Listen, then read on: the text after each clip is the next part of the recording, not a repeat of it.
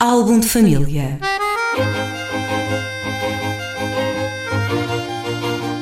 A origem e a evolução das famílias e dos seus sobrenomes.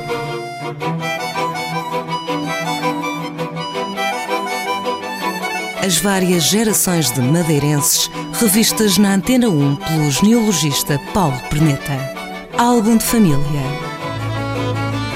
Bom dia, cá estamos em mais uma edição de Álbum de Família, sempre nas manhãs de quarta-feira aqui no Som da Rádio. Paulo Perneta, bom dia. Depois de, na semana passada, termos feito a abordagem ao apelido Jardim, e segundo o que me disseste, depois de termos acabado o programa, haveria muito mais para dizer. Eventualmente voltaremos Sim, a uma segunda edição do, é do apelido Jardim. Para esta semana tinha ficado reservado Petincourt, eh, uma solicitação de alguém que ouve o programa.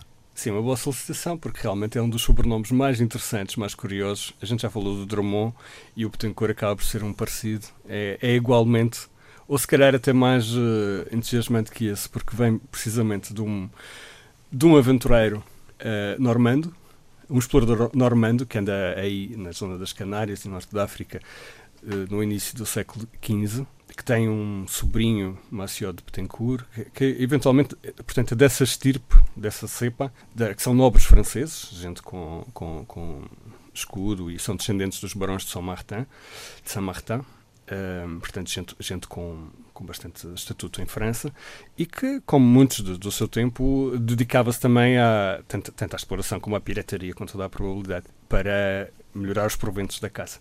O Betancourt, o nome Uh, já agora uma explicação de onde é que o nome vem. O nome uh, divide-se em dois, portanto é, é Bet, que é um, um, nome próprio, e Kurt, que é o território uh, da pessoa. Portanto, aquilo originalmente seria alguém chamado Bet, que teria um, um território, que é o Kurt. Portanto, o Kurt do Bet.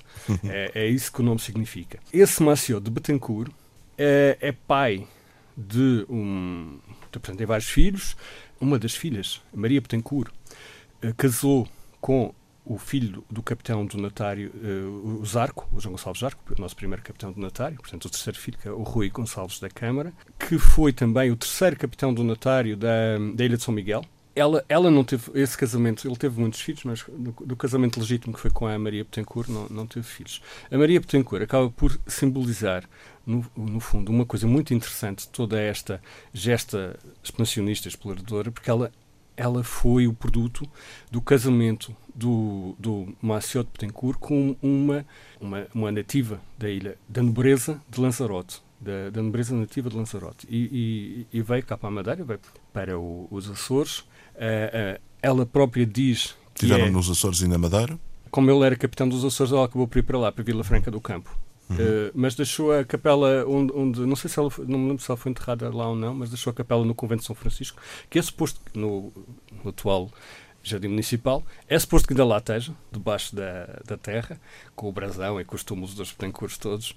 Essa Maria de Betancourt. Já agora própria... vale a pena fazer aí um parênteses para explicar que alguns ali no no jardim, naquilo que é hoje em dia o Jardim Municipal, havia um convento uh, dos franciscanos, não é? Sim, de São Francisco. Uh, a igreja foi uma Diz-se até que há lá uma Capela dos Ossos, ainda hoje. Uh, Sim, deve, deve lá estar, debaixo da terra. Debaixo da terra. Não há, como aquilo era para fazer o Tribunal do Funchal, não é plausível que se tenham demolido as estruturas que estavam por baixo, que podiam perfeitamente ser usadas como alicerces.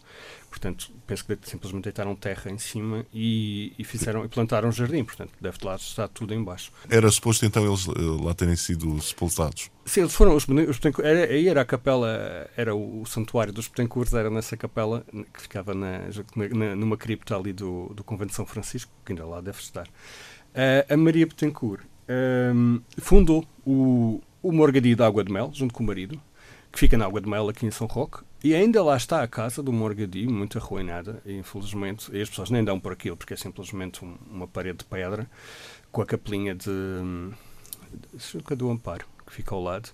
Uh, mas lá está ainda. É um, foi um dos morgadios mais importantes da Madeira, junto com o de, dos Esmeraldos, e, que era a lombada da Ponta do Sol, que também, era, curiosamente, era do marido.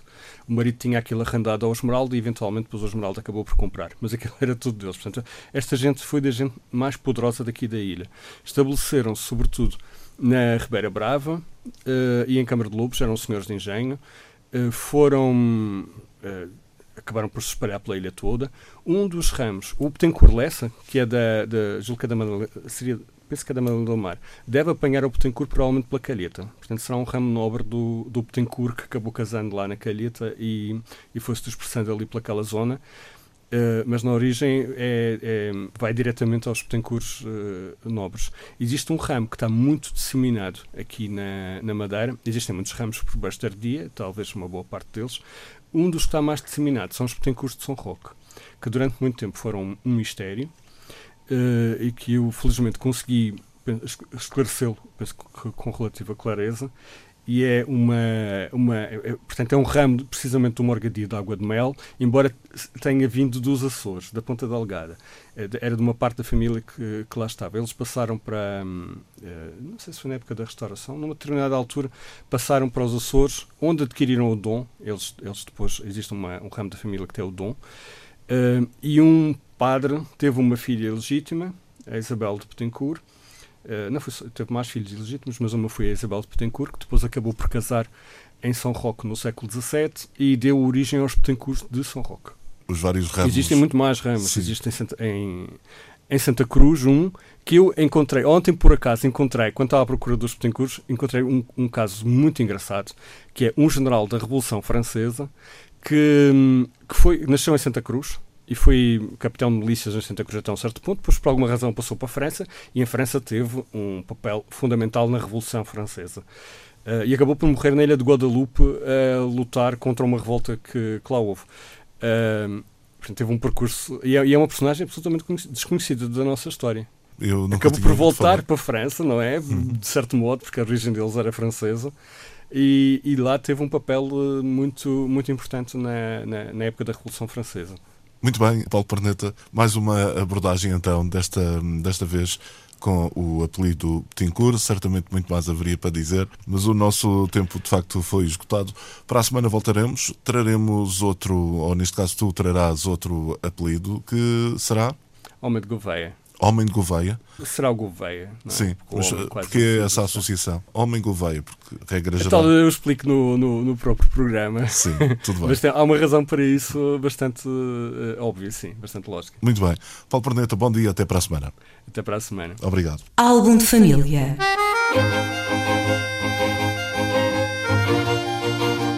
A origem e a evolução das famílias e dos seus sobrenomes.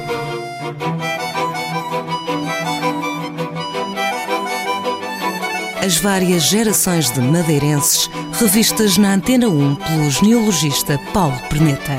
Álbum de família